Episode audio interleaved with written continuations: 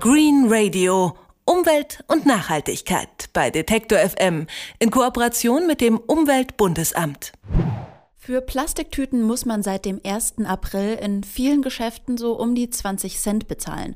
Das ist ein freiwilliger Schritt der Einzelhändler, mit dem sie einer Verordnung der EU zuvorkommen.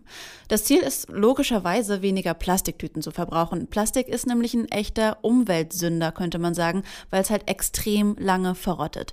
Es muss doch auch umweltfreundlichere Verpackungen geben, hat sich Anneliese Bunk gedacht. Sie tüftelt an alternativen Verpackungen und lebt weitgehend plastikfrei. Die Autorin hat gemeint, gemeinsam mit Bloggerin Nadine Schubert in diesem Jahr das Buch Besser Leben ohne Plastik vorgestellt. Ich möchte von ihr erfahren, welche einfachen Tricks man in den Alltag integrieren kann, um weniger Plastik zu benutzen. Guten Tag, Frau Bunk. Hallo, grüß Sie.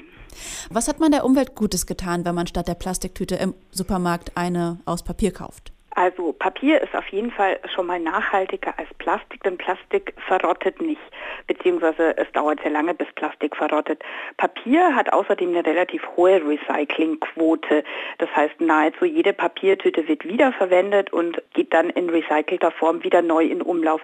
Bei Plastik sieht das ganz anders aus. Wir haben Recyclingquoten von 40 Prozent. Nur diese 40 Prozent stammen aber überwiegend aus der Industrie. Also das heißt, von der privaten Plastikverpackung wird nur sehr, sehr wenig, ein ganz geringer Prozentsatz wiederverwertet. Am besten ist es natürlich, komplett auf wiederverwertbare Taschen umzusteigen, die also immer wieder verwendet werden können, beispielsweise aus Baumwolle. Es ist also am besten, wenn ich immer einen Stoffbeutel dabei habe. Das scheint ja noch relativ einfach. Aber wenn man sich dann im Supermarkt umschaut, ist ja doch dort sehr viel in Plastik verpackt. Ich sag mal, Käse, Wurst zum Beispiel. Was mache ich denn da? Bei Käse und Wurst bietet sich an, einen Edelstahlbehälter mitzubringen. Dieser kann an der Theke befüllt werden. Das einzig Wichtige ist, der Behälter darf nicht hinter die Theke, damit die Hygienevorschriften eingehalten werden. Und wie mache ich das dann? Also stelle ich den auf die Theke und dann legt sie die Wurst da rein oder wie soll ich mir das vorstellen? Genau, das ist ganz unterschiedlich. Entweder man stellt ihn auf der Theke ab, ich halte ihn so ein bisschen über die Theke, aber in der Regel wird er sehr unkompliziert befüllt. Manchmal je nach Metzgerei oder Wursttheke ist es eben so, dass noch eine Plastikfolie zum Abwiegen benötigt wird. Aber dann ist es halt einfach nur eine Folie und nicht die ganze Verpackung inklusive Tüte. Wie mache ich das mit Schmand oder Creme fraiche oder saurer Sahne? Sowas ist ja auch oft in so Plastikbechern. Genau, das machen wir selber. Also wir legen zum Beispiel Joghurt, den man im Glas kaufen kann, über Nacht in einem Sieb mit einem Tuch in den Kühlschrank und am nächsten Tag hat man den leckersten Frischkäse. Ah. Man muss gar nichts weiter tun. Das klingt ja sehr einfach. Neben der Küche ist es natürlich besonders schwierig, im Bad auf Plastik zu verzichten, weil die meisten Kosmetika und Hygieneartikel sind ja an Plastikdöschen oder Tuben verpackt. Was schlagen Sie denn da für Alternativen vor? Also es gibt auch im Bad sehr viele Alternativen, die auch deutlich bessere Inhaltsstoffe haben. Also ich empfehle auf jeden Fall Seife statt Duschgel. Bei dem Shampoo ist es genauso. Ein Shampoo-Stein, festes Shampoo, Haarseife. Da gibt es auch jede Menge Produkte, die für jedes Haar passen. Kommt ohne Verpackung in der Regel und hat auch weniger schädliche Inhaltsstoffe, wie zum Beispiel EDTA oder Mikroplastik ist ja natürlich sehr oft in Shampoos. Bei Kosmetika, da ist es noch ein bisschen schwieriger. Da muss man dann einfach selber machen. Okay, was machen Sie da zum Beispiel selber? Also zum Beispiel Mascara aus verbrannten Mandeln kann man super toll selber herstellen oder auch Gesichtspuder. Lippenstift habe ich letztens auch schon ohne Verpackung gesehen. also es kommt, gerade im Kosmetikbereich kommen immer mehr Produkte, die nachhaltiger verpackt sind in die Geschäfte. Dann habe ich mal einen Vorschlag gehört, man könnte statt Weichspüler normales Speisesalz benutzen. Das äh, stelle ich mir nicht so wohlriechend vor.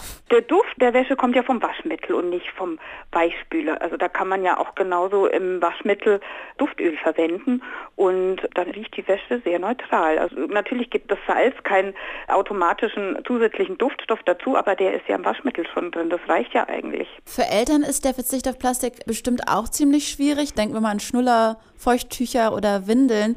Wie können denn Kinder plastikfrei groß werden? Ja, also bei Feuchttüchern funktioniert das ganz einfach mit normalen Taschentücher, Kosmetiktücher, die es in Recyclingpapier auch plastikfrei gibt, zusammen mit Öl, mit Kokosöl, da kann man aber auch regionales Rapsöl verwenden, also da funktioniert wirklich alles.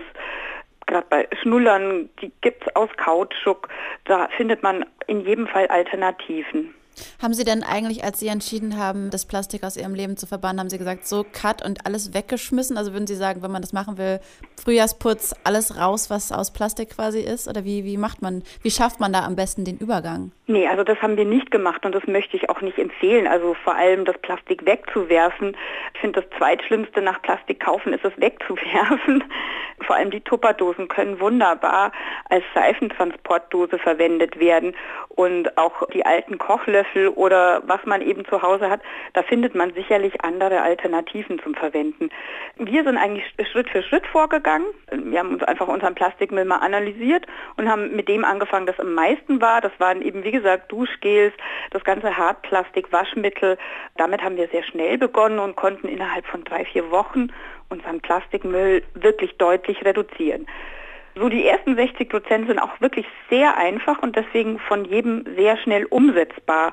Ich sag mal, am Ende, wenn es dann an Kosmetika geht und Details geht, dann wird es natürlich ein bisschen schwieriger.